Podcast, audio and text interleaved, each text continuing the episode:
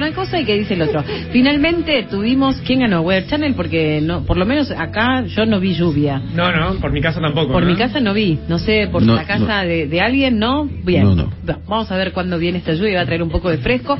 Afortunadamente va a ser un poco mejor llevar el corte de luz. De ese tema vamos a hablar ahora, de eso nos vamos a encargar, ¿eh? Eh, de los más de 50.000 usuarios, vecinos, que se quedaron sin servicio en plena ola de calor, porque tuvimos térmicas que llegaron a los 35 grados, 36 grados, ¿Y qué te pasaba? Se te cortaba la luz. Así una hora y vos decís, bueno, no, vienen un rato, vienen un rato, llamás de nuevo, no viene, pasa un día, pasan 48 horas, las cosas de la heladera se te echan a perder. Entonces dijimos, vamos a hablar acerca del derecho de, de los consumidores, qué podemos reclamar y qué nos corresponde en estos casos con un especialista, con el mejor, con Sergio Moadev. Espero haberlo dicho bien, tu apellido, eres derecho en zapatillas, eh, que está del otro lado de la línea. Adriana Verón es mi nombre, ¿cómo estás? Sergio. Hola Adriana y equipo ahí de Mitre, ¿cómo están? Buenas noches. Buenas noches. Por acá bien, por lo menos con un poquito de aire fresco, porque lo que fue la ola sí. de calor sin luz, La verdad que, que es en, en la ciudad y lo que es el, el cemento se siente y, y bueno, eso trae un alivio, pero es, es verdad lo que decías, el tema del- de la luz es, es fundamental porque además muchas veces la luz trae aparejado que, que no haya agua, entonces también es un combo que, que en épocas de calor es muy importante que estén esos servicios públicos básicos y es un derecho del usuario tenerlos, o sea, por, por ley y por los contratos de concesión, la, el suministro de energía eléctrica tiene que estar ininterru- ininterrumpido, digamos, continuo. Por ende, eh, ya cualquier corte no nos habilita a iniciar una serie de acciones legales. ¿vale la pena, la verdad, Sergio? ¿O queda en la nada? Mira, hay dos tipos de acciones legales que se pueden hacer. O sea, y ahí vemos cuál vale la pena y cuál no. Eso Dale. también depende mucho de cada uno y las ganas que tenga. Pero la primera es la, si querés, entre comillas, sencilla, que es la administrativa. En el caso Estrada, la Corte Suprema dijo, mira, el usuario tiene derecho a, do- a dos vías. La primera administrativa, que es ir al ENRE, que es el ente regulador. Entonces, el ENRE, ante el corte de luz, puede hacer dos cosas. Primero, actuar de forma inmediata y decir mando cuadrilla, en realidad intimo a las empresas a que manden cuadrilla, que lo reparen, que en casos urgentes o necesarios eh, manden un generador eléctrico, algo para cubrir la emergencia, es un derecho. Esa es la pri- primera cosa. Y la segunda cosa que tiene que pasar es que el ENRE fije multas a favor del usuario. Entonces, vos en la factura siguiente o en las próximas facturas vas a tener o deberías tener derecho a un descuento en un monto que sea el monto de la factura de luz, digamos, eh, de- de- en relación al corte de luz, digamos, está todo tarifado con ecuaciones y son fórmulas que después calcula el ente regulador porque son cosas técnicas. ¿Por eso lo deberías requerir o, o ya viene En- lo ideal sería, en realidad hay que pedirlo, o sea, muchas veces pasa que cuando el corte es masivo en ciertas zonas se fija para un número de usuarios que están en esa zona, ¿me explico? Sí, pero en realidad eso no quita el derecho de cada usuario de llamar y hacer ese trámite. al ENRE. Es, al ENRE, que es algo que hay que pedirlo, porque no hay un, en principio no es que hay un tablero que sabemos dónde se corta la luz, sino que cada usuario eh, muchas veces es media tensión o, o la, la última línea de distribución, entonces hay que ver qué pasó, qué falló y hay que pedirlo. Acá es como el, en derecho es medio como el mito, eh, como el mito, como la canción, el que no llora no mama. Sí, Eh, tal cual. Muchas veces pasa esto y, y bueno, a veces alguno dirá, mira, no, no quiero hacer el trámite, qué sé yo, tuve cuatro horas de corte de luz, ya está, me la banqué, no pasó nada, otra cosa y bueno, eh, Claro. cada uno dispone sobre su derecho. Ahora, que se puede hacer desde el momento en que se corta la luz una hora, dos horas, lo que sea, seguro que se puede. Ahora, eso en cuanto al, a la falta de eh, suministro, ¿no? De suministro eléctrico a nivel administrativo. Y después, lo, lo último, Adriana, una cosa cortita, se puede también, el, el caso Estrada, la Corte Suprema dijo, no quita lo administrativo que el usuario que haya sufrido daños y perjuicios, por ejemplo, un restaurante que perdió la mercadería, Exacto. una persona que se le quemó un electrodoméstico, una persona que por el corte de luz mm, tuvo algún perjuicio, digamos, tiene Claro. aparte de la acción. Hiciste la compra del supermercado y tenías la heladera y el freezer a tope. ¿Qué hacemos Claro, con por eso? eso, parece, parece la carne, que hoy sale un montón. Claro, por ejemplo. dos kilos- parece dos kilos de asado, eh, vos podés pedir del, de la compañía distribuidora eléctrica ese, ese monto, que también se puede hacer, no quita que tenga competencia de defensa del consumidor. Muchas veces defensa del consumidor deriva al ENRE, digamos, por un tema técnico, pero también, eh, según la ley 24240 de protección de consumidores y usuarios, también están abarcadas y por ende se podría también pedir por esa vía si es un monto no, no significativo. Hay casos, hay precedentes donde por montos más altos eh, alguna persona o una, un emprendimiento comercial decide por un abogado o abogada va al Poder Judicial y bueno, fijan un resarcimiento. eh, lucro cesante, en fin, ya la indemnización civil que es comprensiva e integral de todos los, rubros. Ahora me querías preguntar algo, perdón Adrián que te interrumpí. No, que estábamos eh, hablando, iba a ir por ese lado justamente, por el, lado del lucro cesante y vos seguiste, así que está todo bien. Miguel sí, te quiere ahora preguntar. Claro, es pedir, digamos, para eso es la vía civil. Hay una tercera pata, si querés, de todo ese sistema de acceso a la justicia, que también es importante, que podría ser en ciertos casos una acción colectiva que se da a veces con bancos, con tarjetas de crédito, en la cual una ONG de consumidores pide por un número eh, masivo de usuarios. Entonces, de alguna manera, eso hace que eh, con hay todas reglas, un proceso colectivo, no a nivel procesal, mm. pero hace que la sentencia que se dicte beneficie a un colectivo de usuarios eh, hay cada tanto sale alguna algún edicto justamente avisando de esto. Entonces dice, por ejemplo, mira, tal ONG demandó a una empresa de medicina prepaga, eh, aquellos usuarios que no quieran participar de la acción colectiva, que lo avisen en el expediente. Y cuando sale sentencia, por ahí son 20 pesos para cada usuario, por ahí son más, por ahí son, no sé, mil, pero nadie, nadie va a demandar por mil pesos, nadie va a hacer una acción civil en general por mil pesos. Entonces, esos procesos muchas veces se dirimen a nivel colectivo y bueno, esto sería también una tercera pata, pero la verdad que con, con tema de luz no hay precedentes en el tema, pero bueno, también está esa, esa opción, quizás. eh, ¿Cómo te va Sergio Miguel Guiñaski? Hola Miguel, ¿qué tal? Muy bien. Y a ver, te hago, porque uno tiene tantas de estas pequeñas cosas que te complican la vida. A ver, primero empiezo por una, una escena de hoy a la tarde y después te cuento otra. Una persona, hoy a la tarde, ¿eh? va al cajero, pide sacar ocho mil pesos. El cajero tarda, tarda, su operación está en proceso, mm. en proceso, se cierra, no sale nada. Bueno, se va con la tarjeta y dice, bueno, no, no funcionó. Mira en el teléfono el, el resumen, ocho mil menos. Y ya, entonces llama, ya, ya viste, ya te complicaste porque necesitaba el dinero para eh, cuestiones de, del día. Seguro. Sí, no, bueno, mire, dentro de 15 horas este se va, eh, le va a volver el dinero. Sí, pero de que yo tenía que pagar ahora, en fin. ¿Y, ¿Qué haces con estas cosas que suceden, viste? Y después tenés que ver si llega a las 15 horas. Este, el llamado es una, una letanía que dura, no sé Miguel, 30 si tenés suerte de hablar con una persona. Ah, no, no, la máquina, todo este tipo de cosas. Bueno. Bueno, en, en, este caso del cajero, el banco tiene que revisar las cámaras, auditar la caja y todo y, resolverlo.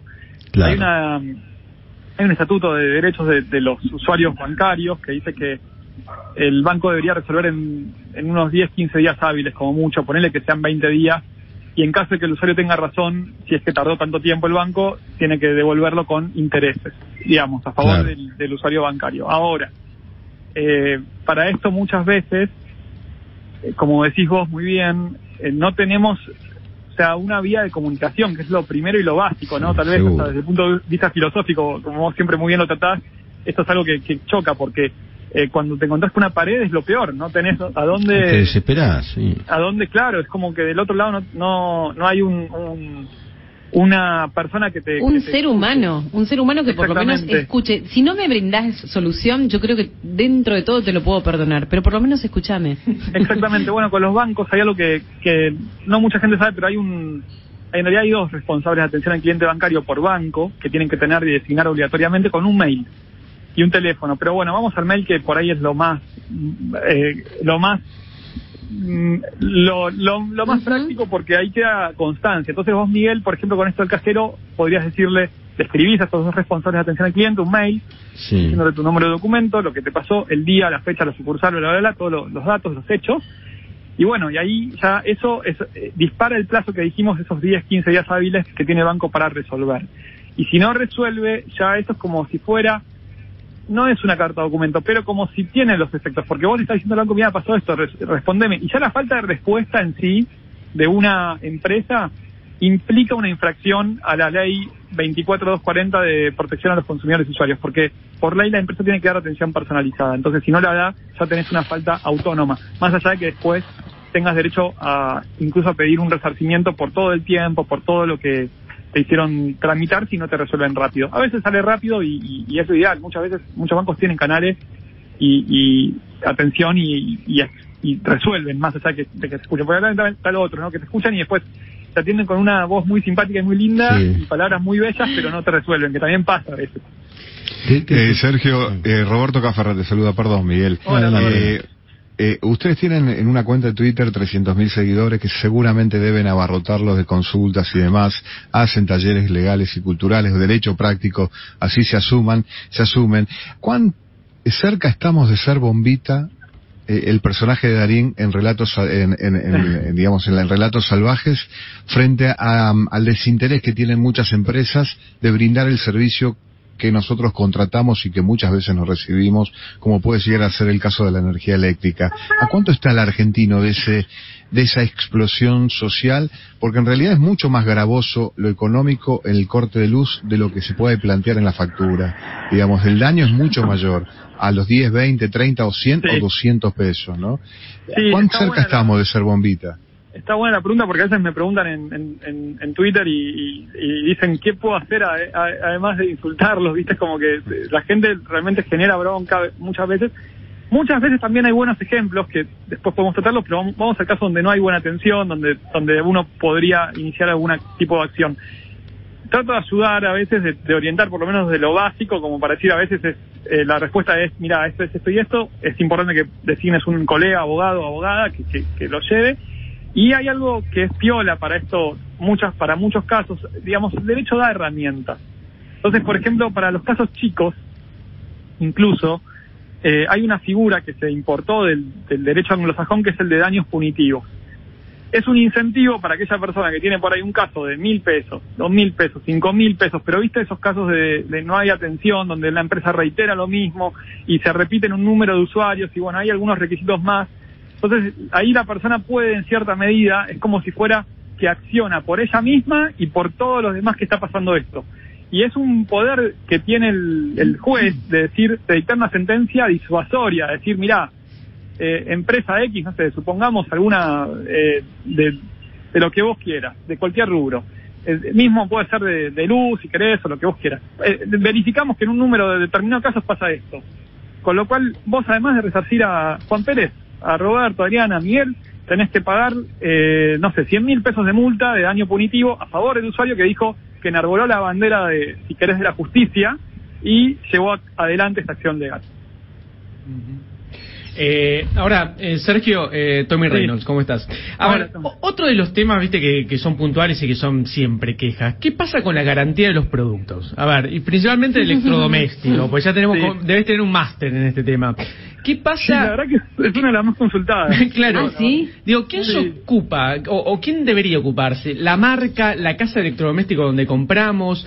Viste que siempre te patean de un lado para el otro. ¿Cómo, es en realidad el reclamo? ¿Cómo se tiene que hacer realmente el reclamo? Hace, hace poco un amigo me, me, contó el caso de compró una tele y la una tele muy linda y la marca de, la cadena de electrodomésticos donde la compró le dijo no, no, tenés que ir al fabricante porque le falló. Y la verdad que por ley, algo muy importante que tenemos es que toda la cadena de comercialización, desde el fabricante, el importador, el vendedor, el distribuidor, toda la cadena, son responsables. O sea que vos podés ir porque son responsables solidarios, así se llama, contra cualquiera. Entonces vos podés elegir. Vos se la compraste a la cadena, eh, no sé, blanca, qué sé yo, lo que sea, como se llame, para poner un nombre de fantasía, decís, mira, yo te la compré a vos. Si vos querés llevarla al service y pagar el flete, es tuya, tenía que buscarla porque está en garantía. En garantía es justamente que garantiza la empresa a quien se la compraste más el fabricante, de que durante ese lapso de garantía, que mínimo seis meses, no vas a tener ningún problema. Y que vos pagaste 50 mil pesos y por esos 50 mil pesos te dan una tele funcionando. Y si no, deberían hacerse cargo, internalizar ese costo, se llama. En términos económicos, esto es importante, porque no es lo mismo una empresa que lo hace que la que no. Con lo cual el postventa muchas veces es parte del costo y lo que sucede es que no lo internalizan y por ende se lo pasan al usuario y termina el, si querés, el sistema mismo capitalista, ¿no? De mercado eh, alterado, porque no hay una transparencia y no hay una una buena internalización de esos costos, por lo cual el usuario al final tiene que ocuparse de gestionar algo que en realidad de la empresa. Y el tiempo, que es lo más valioso, Mm. es lo más importante y, y muchas veces, como e- dicen, perdemos energía vital, en Ujú. Lalo Mir decía eso, energía vital, en reclamar algo que, que- que no debería ser nuestro en realidad, que la empresa debería ocuparse. Claro. O sea, nos delegan, nos tercerizan algo que, que es, es- es suyo, digamos, por ejemplo, no sé, compré una ladera, ¿no? yo no me tengo que ocupar de, de gestionar el, el flete para que la arreglen si es que anda mal. La Claro, allá, claro. te hacete cargo vos y venía a buscarla, decime un horario, margen y, listo, está en casa. Es Totalmente, así, totalmente. es. Eso es lo que dice la ley, de hecho.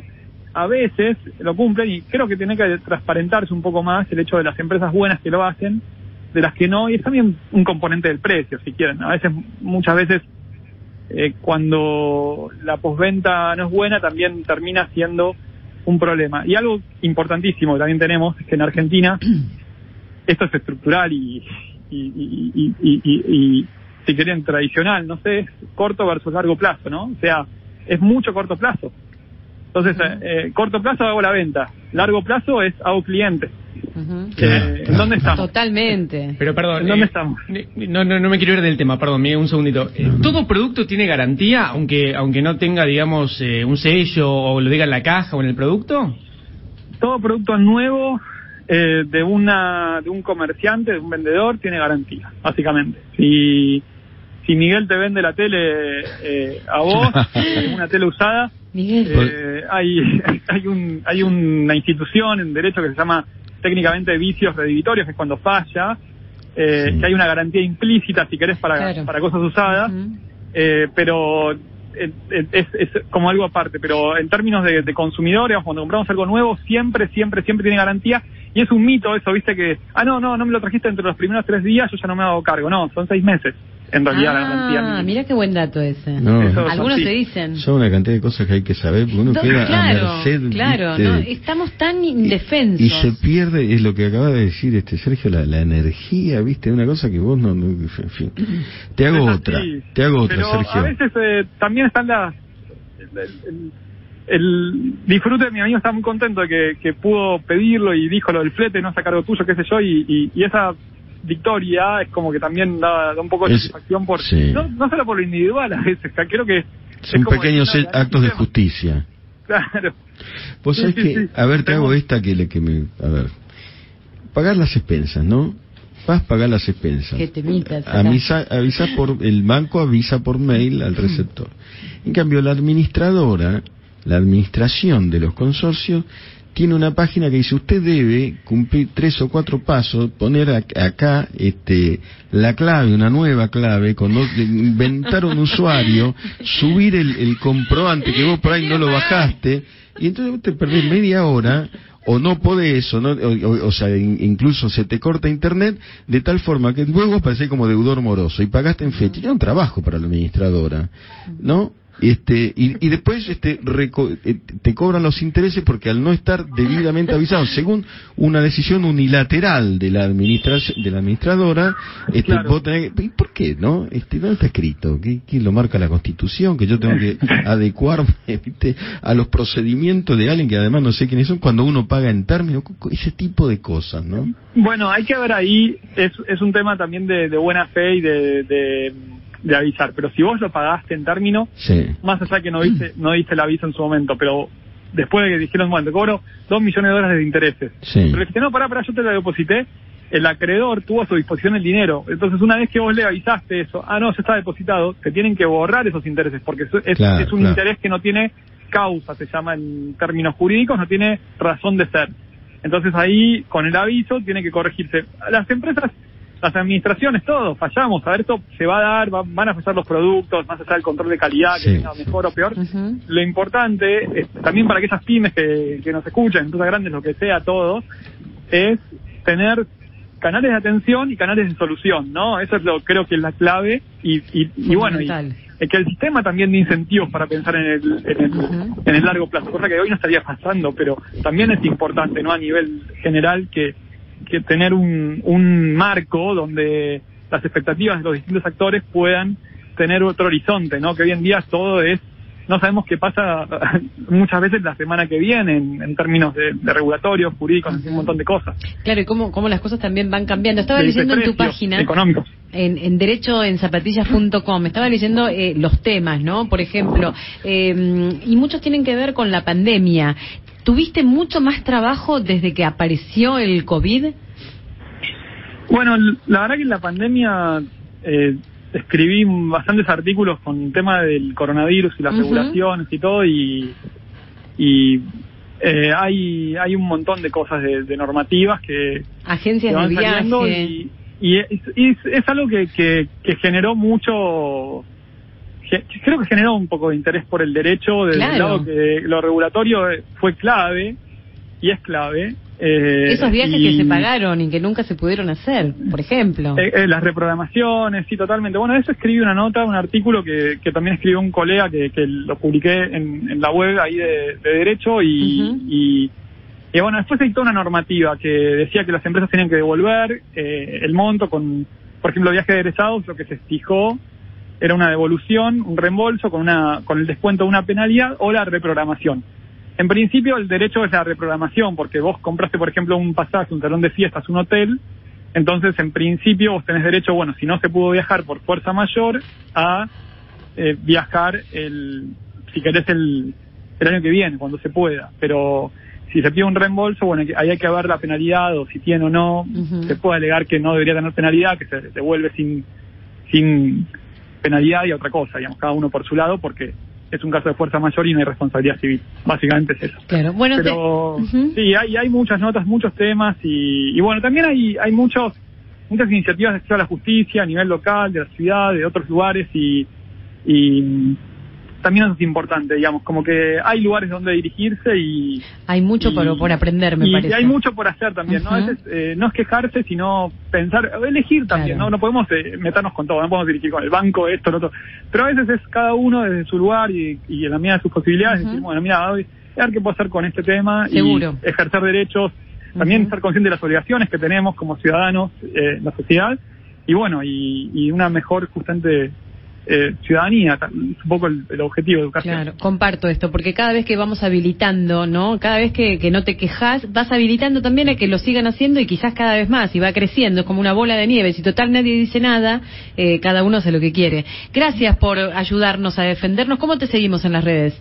Ahí estoy en, en Twitter, me gusta mucho, que es arroba de zapatillas, en Instagram, Facebook, en la web, así que los que quieran, Derecho en Zapatillas, ahí trato de, hacer buen contenido y bueno, gracias por, por la nota Adriana. gracias a vos. Gracias a vos que tengas buenas noches. ¿eh? Sergio Moader, abogado de Derecho en Zapatillas, ayudándonos a defendernos eh, cuando nos faltan, cuando nos corta el servicio. que Nunca te vi tan enojado, Miguel Buñasqui.